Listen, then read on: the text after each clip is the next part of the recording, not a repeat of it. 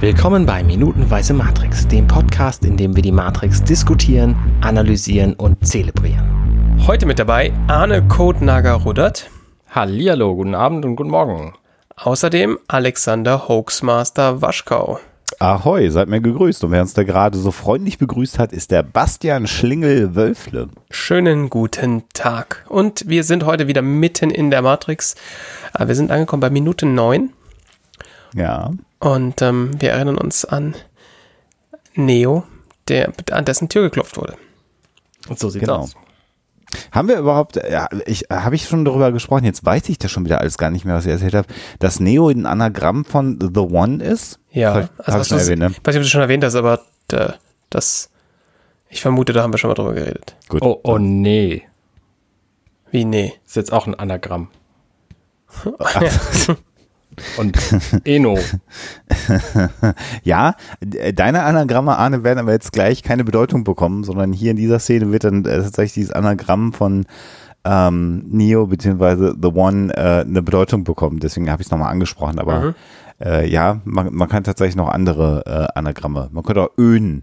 Ähm, könnte man, wenn man denn äh, oder Eon. äh, Eon aber das wäre jetzt Schleichwerbung. Das können wir nicht machen. Insofern, ja. Das ist Äh, korrekt. a- aber genau, bei, bei Neo sind wir. Äh, ich habe dich unterbrochen, äh, Basti. Genau, also sein, er hatte ja gerade noch diese Nachricht auf seinem Bildschirm, ähm, die jetzt verschwunden ist und es klopfte an der Tür. Er schaut noch ein bisschen irritiert und äh, eine seiner besten ähm, Sprachperformances, ein Yeah, Ja. ja, ähm, woraufhin er dann die Tür aufmacht. Und äh, da, wir sehen, dass er ganz offensichtlich in Apartment oder Wohnung oder wie auch immer 101 wohnt. Und 101 ist ja auch in der englischen Sprache äh, ja so wie so ein geflügeltes Wort für äh, sowas wie ein Tutorial oder für etwas, was das äh, Alphabet auch. irgendwie. Alphabet, genau, also was das Leben erklärt. Also es hat, das hat so eine sehr, sehr vielschichtige Bedeutung eigentlich. Insofern ähm, äh, ist das natürlich wieder kein Zufall, dass jetzt gerade hier als Tür äh, 101 äh, erwähnt wird. Ähm, und ähm, ein, 101 ist auch immer ein Einführungskurs. Also es gibt ja ganz viel Programming 101 und das ist immer der Einführungskurs zum Programmieren oder ähm, was weiß ich. Also insofern hat das natürlich auch schon wieder eine Bedeutung und es hat, äh, äh, wie ich einfach auch wieder finde, optisch eine sehr schöne Symmetrie. Dieses äh, es ist leicht Metallen, ne? Diese, diese Zahlen auf der, auf der Holztür. Messing oder Ähm, was? Hm, würde ich als auch be- behaupten. Genau, der öffnet dann die Tür. Und ähm, wir sehen eine Horde Gruftis vor der Tür stehen. Es sind erstaunlich viele Leute, die da vor, plötzlich vor seiner Tür stehen, ja. Ja, ja.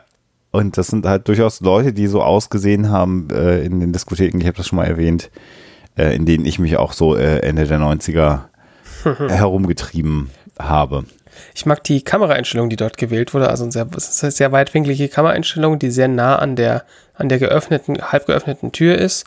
Ja. Und du siehst, du siehst ähm, zumindest die zwei Hauptakteure, weil mit den anderen haben beide nichts zu tun. Also das, ähm, das White Rabbit Girl und den, den Typen siehst du halt sehr nah an der Kamera und die anderen im Hintergrund sind halt dadurch, dadurch relativ weit im Hintergrund, würde ich jetzt mal sagen.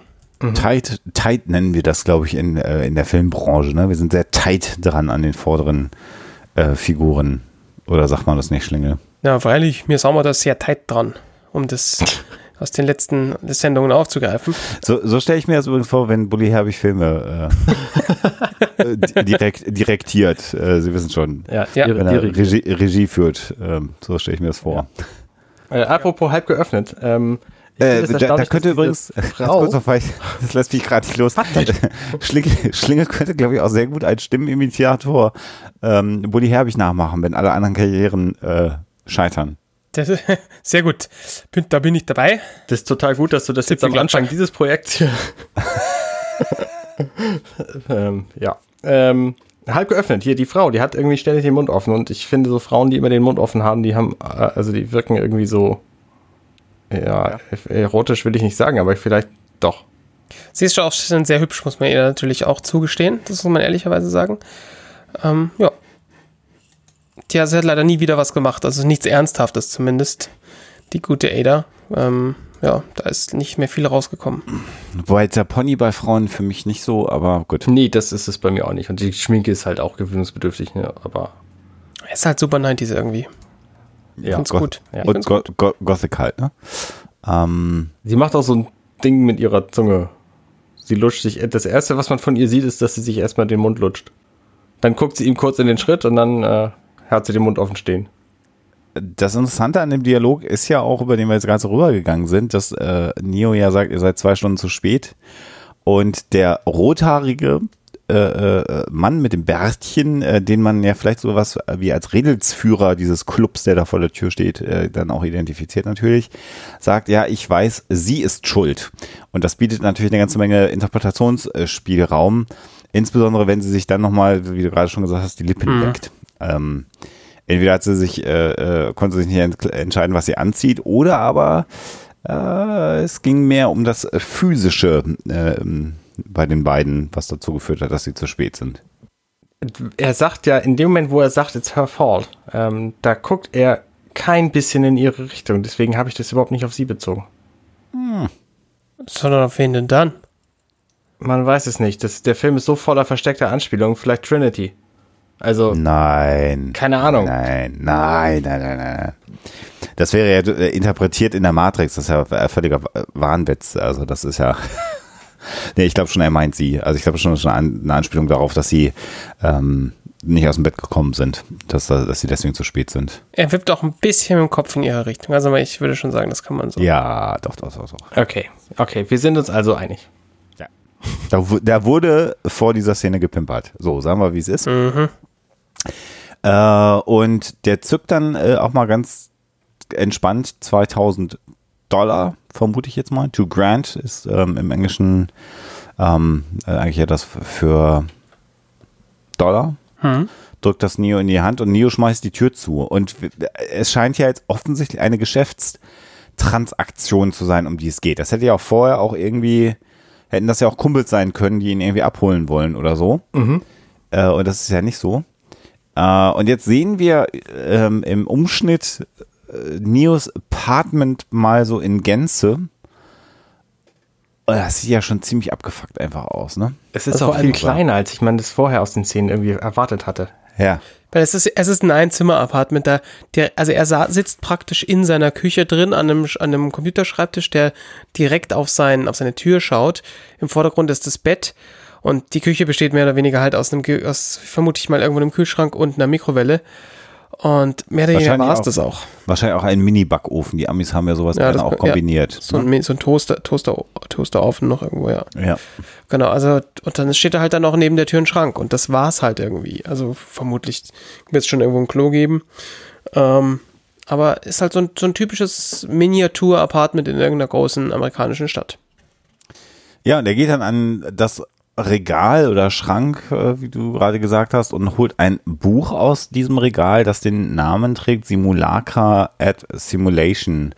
Und ähm, das Buch hat insofern eine Bedeutung, wenn man sich ein bisschen mit den Making-ofs auch beschäftigt, der Matrix, dass das eines der Bücher war, die A, die Wachowski-Brüder äh, oder Schwestern heute als Inspiration ähm, für die Matrix immer angeführt haben und ähm, das haben auch alle Hauptdarsteller in die Hand gedrückt bekommen, ähm, bevor der Dreh begonnen wurde, mit der Aussage, das müsst ihr lesen. Neben anderen Büchern, aber das ist eines dieser Bücher, ähm, das sie da auch in die Hand gedrückt bekommen haben.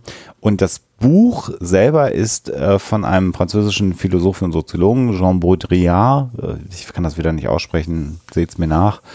Und äh, in dem Buch geht's im Wesentlichen äh, um äh, ja die Simulation von Realität, von, von Dingen ähm, und äh, sogar so weit weiterführen, dass irgendwann Simulationen existieren als Abbildungen, von denen es aber eigentlich gar kein Original gibt. Also ähm, äh, Baudrillard spielt in diesem Buch tatsächlich mit dem Realitätsbegriff ähm, sehr, sehr intensiv und insbesondere, das ist eine Sammlung von Kurzgeschichten, um, um äh, Kurztexten in diesem Buch, Und ähm, das ist schon durchaus auf die, auf die moderne Medienlandschaft anzuwenden. Das Buch ist von 1981, das ist jetzt also nicht uralt, dieses Buch, war zum Zeitpunkt des Films 18 Jahre alt.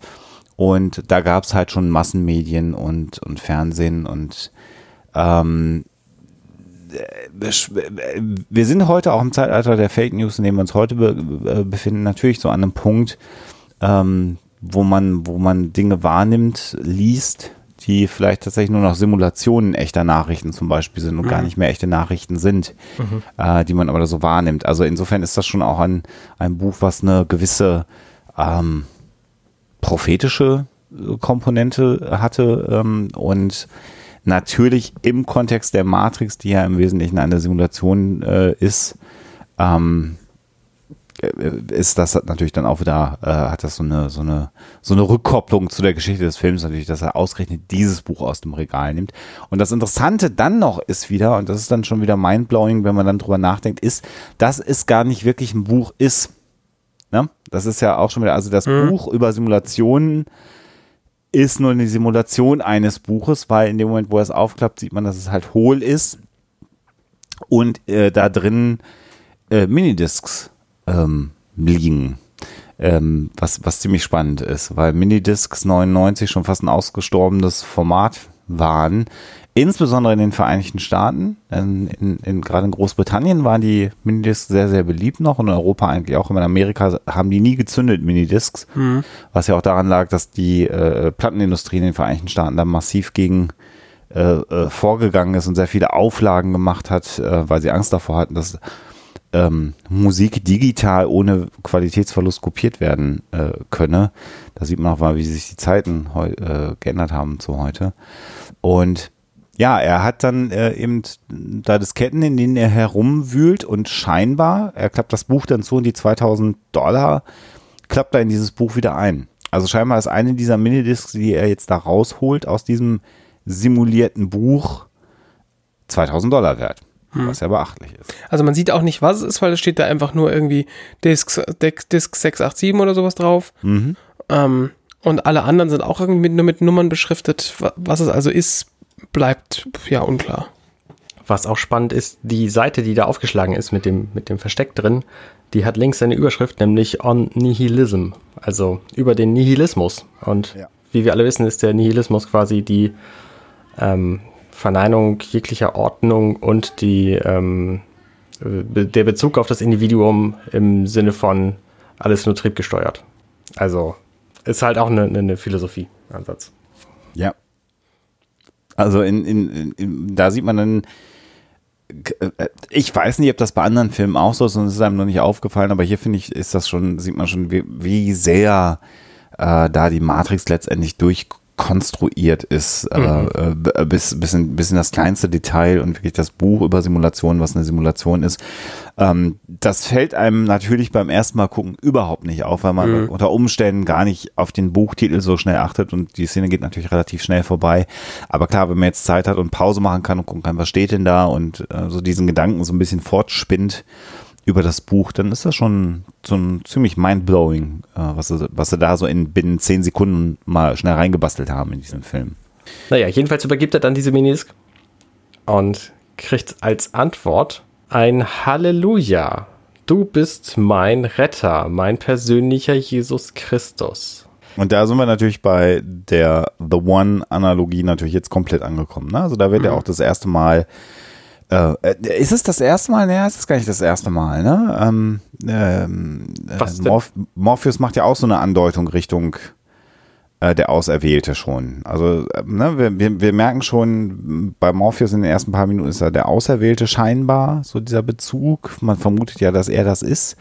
Dann haben wir jetzt hier den gleich zwei Begrifflichkeiten, der Erlöser, nicht unbedingt Retter, weil Savior ist ja im, im christlichen Kontext ja eher noch der Erlöser. Ne? Ja, ja, ja. Mhm. Wenn man es so übersetzt. Und dann noch mein, äh, äh, ähm, was sagt der persönlicher Jesus Christus, ne? Ja, mhm. my own personal Jesus Christ. Eigentlich dummes Gewäsch, natürlich. Ja. aber natürlich auch wieder hier im Kontext ähm, der Matrix ähm, ähm, notieren Sie sich das bitte, liebe Zuhörer, das wird später nochmal Bedeutung haben. So, ne? Es ist sehr, sehr lustig, weil er in der, also in sehr lustig in der deutschen Übersetzung hat der, der Jesus Christus nicht mit reingeschafft, sondern da bleibt Neo einfach der, du bist mein Retter, mein, mein persönlicher Erlöser. Also es Ah. gibt, also ich meine, klar, wir kennen natürlich das, das Wort oder die Bezeichnung Erlöser auch für den, äh, für Jesus, aber es gibt halt hier nicht diesen, dies, also hier kommt Jesus nicht als, als Name vor. Mhm. Genau. Und also ich will nochmal ganz kurz auch auf die Outfits äh, eingehen. Also das ist ähm, äh, Wollen wir nicht den Dialog zuerst zu Ende besprechen?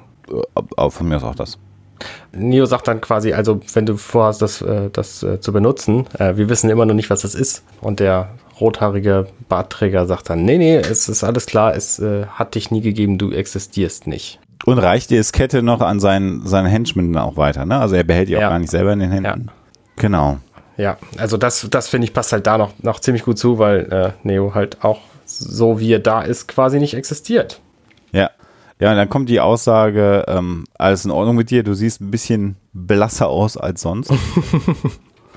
ähm, und er sieht ja tatsächlich relativ blass aus. Was aber lustig ist, weil ich eigentlich finde, dass Neo ungefähr die gleiche Hautfarbe hat wie die Begleiterin des jungen Mannes. Also ich glaube, die tun sich da gerade nicht so ganz viel, was die Hautfarbe angeht. Aber auf der anderen Seite sagt er natürlich, du schaust blasser aus als sonst. Also ich meine jetzt nicht im, Ver Ja. zu, zu, im Vergleich zu allen anderen, sondern du schaust blasser aus als sonst und sie ist halt vielleicht einfach immer, immer so blass. Und lass uns jetzt mal ganz kurz an der Stelle auch nochmal auf den äh, äh, äh, im Bild links äh, stehen, also rechts hinter dem äh, Redner stehenden jungen Mann äh, eingehen, der eher so, mehr so eine rote Hautfarbe hat, so leicht rötlich.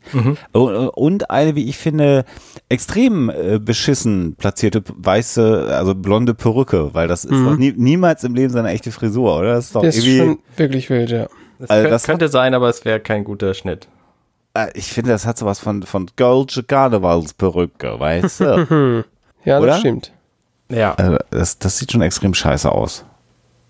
ähm, die sehen aber alle extrem kurios aus. Also der Typ, der, der Hauptredner, der sieht noch am normalsten aus so. Äh, Ja, Die wobei- Frau hat irgendwie wahnsinnig viele Reifen um den Hals. Der, der Typ rechts hat eine Sonnenbrille auf, obwohl sie da irgendwie mitten im düsteren Gebäude stehen. Der blonde äh, Rothaut-Mensch links, der hat irgendwie eine ganz krude Kette um mit Schlüsseln dran. Und seine Begleiterin, die wir kaum sehen, die sehen wir aber in der Szene vorher so ein bisschen, die hat vor allem auch einen extrem krassen Kopfschmuck. Die, also die hat halt eine Verbindung vom Ohr zur Nase mit 15 Ketten oder so und hat auch an, an, am Handgelenk irgendwie so Ketten. Äh, schade, dass die Figuren alle nicht weiter auftauchen, weil die echt kurios aussehen. Ja, also es ist halt äh, ein Nasenpiercing, was dann über äh, äh, Ketten mit äh, äh, dem Ohr verbunden ist. Und das sind tatsächlich relativ mächtige äh, silberfarbene Ketten. Genau. Ich habe die ganze Zeit gedacht, dass es geraucht und dass das Zigarettenrauch ist, aber jetzt in, einer, in, einer, in einem Standbild habe ich es auch gesehen. Genau, und sie hat ja, also seine Begleitung vorne ähm, trägt ja ganz offensichtlich auch äh, äh, ähm, ja, Latex, würde ich mal jetzt sagen, oder Lackkleidung. Und ist ja auch so eine, eine Reminiszenz irgendwie auch ein Stück weit an Trinity, muss man ja schon sagen. Könnte auch Bodypainting sein. Nee. Ist sie einfach high oder guckt sie ihn, ihn schon irgendwie bewundernd an? Ja, Das ist eine, auf eine Oder-Frage mal eine wahnsinnig gute Antwort. ich glaube, dass das beides hinhauen könnte. Also wir, ich denke, wir kriegen da keinen keinen Grund, äh, keine, keine Beweise für äh, eine der beiden Thesen. Auch, dass sie ihm zu, zu Anfang direkt erstmal in den Schritt guckt, finde ich ein bisschen eigenartig, aber Ähm, ich, also wenn wir jetzt natürlich auf die Sendung von morgen äh, einmal vorgreifen wollen, könnte ich sagen, dass da eventuell durchaus bewusstseinserweiternde Drogen im Spiel sind. Hm. Oder halt die Aussage, nee, so ganz alleine ist die scheinbar nicht. Du hast, du hast also den, äh, den Film schon den weitergeguckt. Film schon Ich weitergeguckt. bin aus der Zukunft zurückgereist für diese Aufnahme. Oh Mann. Das ist schon cool, oder? Hm. Ähm, und du sagst, äh, du hast übrigens gerade gesagt, der, der da vorne steht, sieht noch am normalsten aus. Also ich finde jemanden, der offensichtlich eine Lederjacke oder eventuell sogar einen Ledermantel, das kann man halt einfach nicht sehen, weil der Bildausschnitt nicht weiter runter geht, trägt und darunter ganz offensichtlich einen freien Oberkörper hat. äh, finde ich auch schon auch ein Stück weit exzentrisch, muss ich Ja, äh, ja, schon. mal sagen. Na, also wenn, wenn man nicht, nicht auf dem Schirm hat, dass er dann nackt offensichtlich unter dieser, diesem Lederjackenoberteil ist, dann ja, dann sieht er relativ normal aus, aber er scheint da ja erstmal zumindest obenrum nichts äh, zu tragen drunter. Vielleicht hat er auch einfach ein sehr weit äh, offenes Hemd drunter. Ich meine, der Typ links von ihm, der hat ja auch so einen weiten Ausschnitt. Könnte auch ein weiter Ausschnitt sein, ja. So in der, in der, in der very tighten Aufnahme, über die wir ganz Mhm. am Anfang geredet haben, scheint es wie, wie so ein T-Shirt mit V-Ausschnitt zu sein. Ja, ist weiß, schon, schon strange. weiß man nicht, aber sieht schon auch merkwürdig aus, sagen wir es mal so. Ja, also du siehst dann auch, äh, wenn wir auch wieder vorgreifen, der hat äh, offensichtlich was darunter, was möglicherweise zum Beispiel einen Reißverschluss haben könnte, der einfach viel zu weit offen ist. Ja. Also irgendeine Art von, von Hemd, das einfach sehr viel seines, seiner, seiner, seines Pelzes auf der Brust ähm, freigibt. Genau, und äh, Neo beantwortet halt die Frage, ob irgendwas komisch ist mit ihm oder ob es ihm gut gehen würde mit meinem Computer ist oder hat. Und dann sind wir am Ende dieser Minute. Hm. Ja. Und wir haben irgendwie das Gefühl, also wir haben zumindest mal gelernt, dass ähm, Neo Minidiscs für teuer Geld verkauft und Leute sehr glücklich sind, äh, die von ihm zu kaufen. Genau, ohne dass wir wissen, was es macht. Und das erfahren wir auch nicht, das ist ein MacGuffin. Genau. Korrekt. Mehr fällt mir jetzt auch nicht mehr ein. Ich habe jetzt auch eigentlich keine Lust mehr. Nö, ich Ja. auch nicht. Komm, wir hören auf. Gut, dann hören wir uns morgen wieder. Genau. Ciao, Bis morgen. dann. Tschüss. Vielen Dank fürs Zuhören, das war Minutenweise Matrix. Diesen und weitere Podcasts findet ihr bei compendion.net.